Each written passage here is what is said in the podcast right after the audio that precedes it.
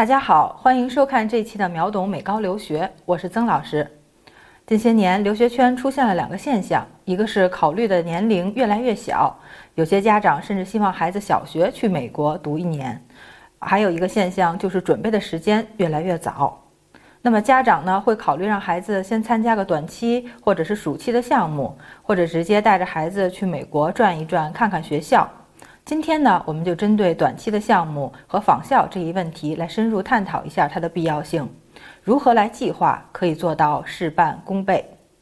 曾经我们一直认为，只要留学就算成功了，大家更注重的是那个结果。但是现在家长们会更多的了解到，留学只是一个途径，是否可以成功，还需要把握好留学这个过程。所以家长呢，希望在孩子留学前做足功课。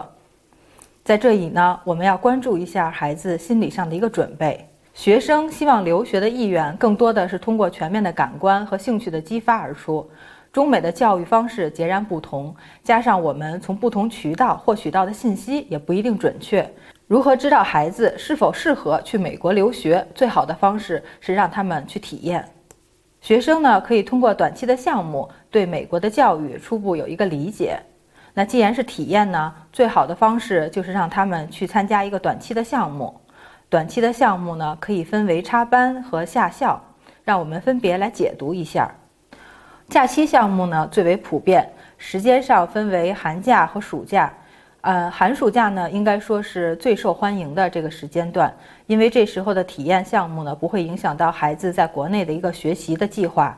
可以用假期呢来参加美国的一个项目，感受一下美式的一个教育。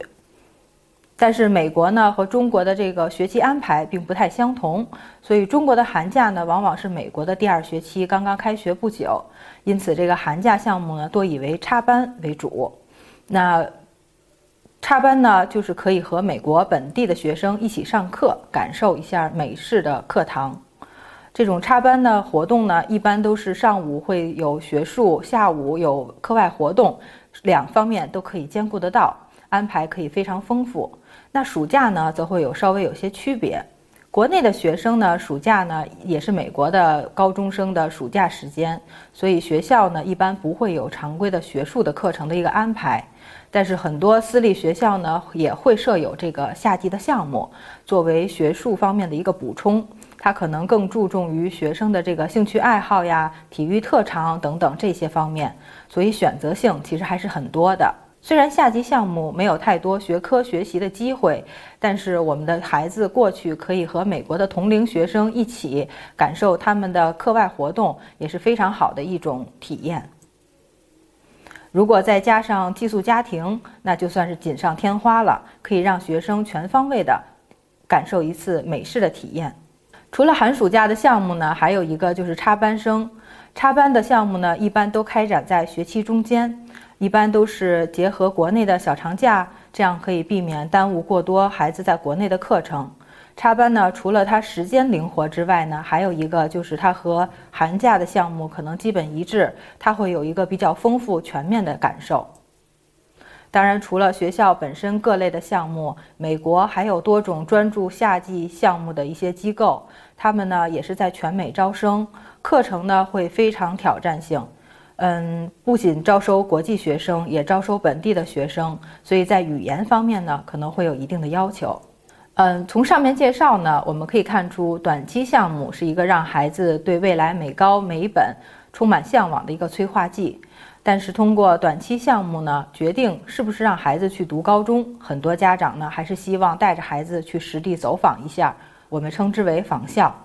那访校的目的呢，分为两种。第一种可能是目的性不是很强，只是到特定的区域去参观一下周围的学校。那再有一种呢，就是目的性非常强的，家长可能和孩子已经对特定的一些学校呢，嗯，有所认知，他们希望到学校里实地考察，并且参加一下面试。那么对于仿效，我们应该如何来准备呢？或者说仿效的时候，我们应该关注什么？仿效之后，我们应该做什么？下面我们一起来看一下。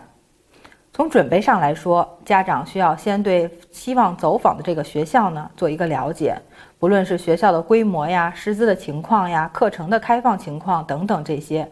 找出这所学校吸引你的独特地方，提前做好功课，这样走访学校的时候，你就可以对这些重点的地方进行一个询问。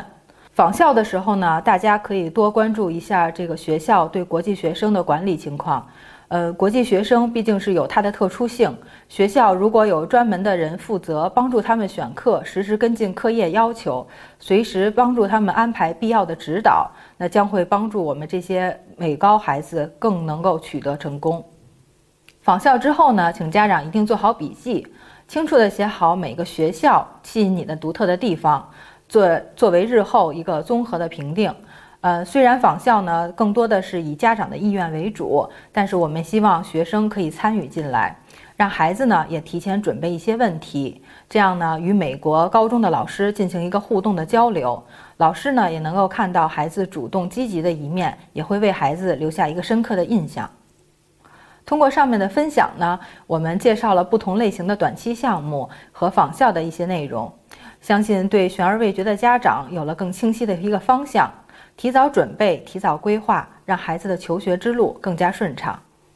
好了，这期节目就到这里。获取美高申请超值大礼包，加入美高冲刺家长营，大家可以扫描屏幕下方的二维码，或者关注微信公众号“留学爆米花”，回复“美高”两个字，先到先得。秒懂美高留学，你的美高申请第一课。我们下期再会。